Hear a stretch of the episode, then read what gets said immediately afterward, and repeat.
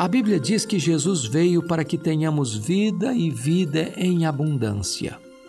O que é vida em abundância? O que significa essa verdadeira felicidade? Alguns pensam que ter vida em abundância é ter saúde. Saúde é um grande bem, mas nem todos os que têm saúde são felizes. Outros pensam que vida em abundância é ter dinheiro, mas nem todas as pessoas ricas são felizes. Há aqueles que pensam que vida abundante é ter sucesso profissional, mas nem todas as pessoas que chegam ao topo da pirâmide profissional encontram a felicidade. Muitos acreditam que vida abundante é encontrada quando construímos uma boa família e temos uma religião.